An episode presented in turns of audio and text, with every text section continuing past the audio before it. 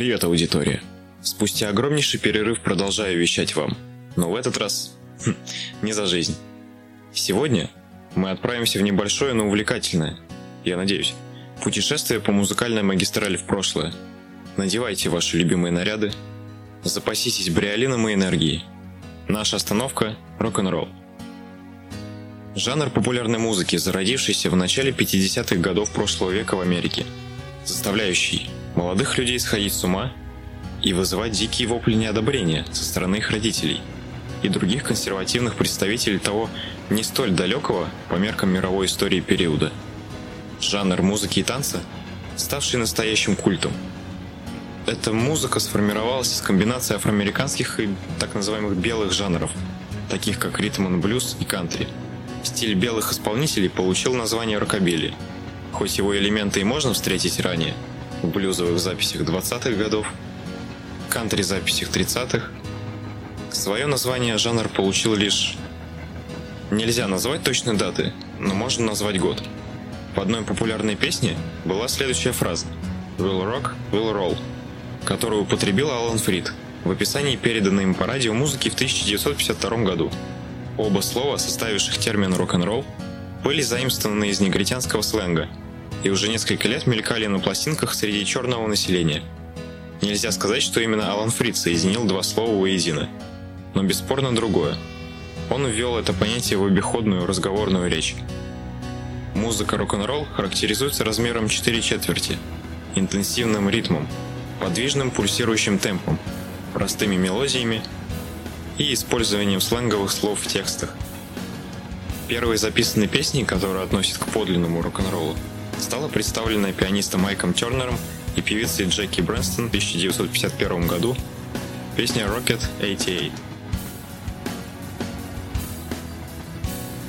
Итак, вот наша станция. Смотрите, сразу нас встречает Билл Хелли. Билл Хелли, чья наблюдательность привела его к званию отца рок-н-ролла. К моменту своего озарения, давайте назовем это так, Билл уже был сформировавшимся артистом. Он заметил в общении белой молодежи сленг второй части населения страны и их развязные танцы. Воспитанный на музыке кантри, Билл Хейли понимает, что хочет создать что-то новое. Он соединяет музыку кантри с ритм и блюзом, добавляет сленг, и на выходе получает то, что мы сейчас знаем как рок-н-ролл. Его популярными хитами становятся Rock Around the Clock и Shake, Rattle and Roll – Стоит отметить, что тогда артисты каверили друг друга как только могли. Э, то есть в то время уже присутствовало это явление. Все было до нас. Также бывали случаи, когда песня, написанная или исполненная одним артистом, становилась визитной карточкой другого. Помните, в самом начале я упомянул Бриолин? Поблизости король Бриолина и самого жанра в целом – Элвис Пресли – вместе с другими великими исполнителями, такими как Чак Берри, Фэтс Домино, Литл Ричард, э, они также находятся поблизости к нам. Элвис сформировал классическое звучание рок-н-ролла. Кавера каверами, но каждый из ранее перечисленных принес в жанр свои узнаваемые элементы. Свои манеры двигаться и одеваться Элвис смог обратить на жанр внимание кинорежиссеров. Певец и актер.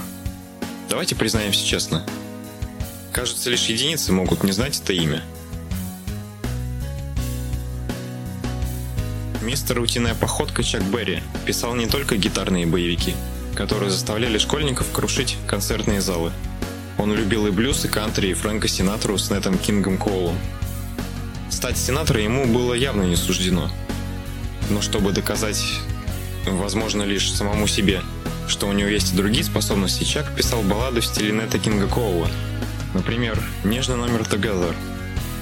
Настоящий рок-долгожитель, чей стиль навсегда поселился в сердцах всех поклонников хорошей музыки. Вторая волна суперзвезд относится к 1956-57 годам. Бадди Холли, Джерри Ли Льюис, Карл Перкинс и Эдди Кокрейн ворвались в индустрию. Эпоха экспериментов продолжалась. Ребятишки не сидели на месте. С именем Бади связано и Первое мировое турне в 1957 году по Соединенным Штатам, Великобритании и Австралии. Британцы были поражены Бадди Холли из-за Крикетс. Они были удивлены тому, как всего три человека могли звучать так необычно и громко. Энергетику его выступлений можно прочувствовать, посмотрев несколько дошедших до нас видеозаписей. Карьера Льюиса началась в Мемфисе, записи на Sun Records в 1956 году.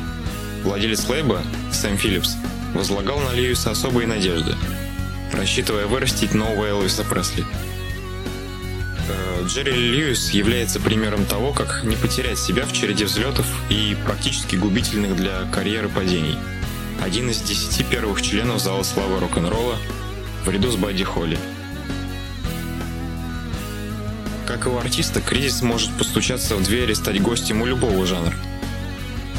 Череда различных личных и не только порой трагических событий проредила ряды рок-н-ролльных музыкантов к началу 60-х годов. Именно тогда в прессе просачивались заголовки со словами, что эта музыка мертва. Ситуацию изменило так называемое британское вторжение. Beatles, Rolling Stones, The Who. Время продолжало двигаться вперед, и музыка никак не отставала от него. И заявления о гибели жанра были чересчур преувеличенными. Итак, Наша сегодняшняя экскурсия подошла к концу. Всего доброго, и пусть только хорошая музыка сопровождает вас на жизненном пути.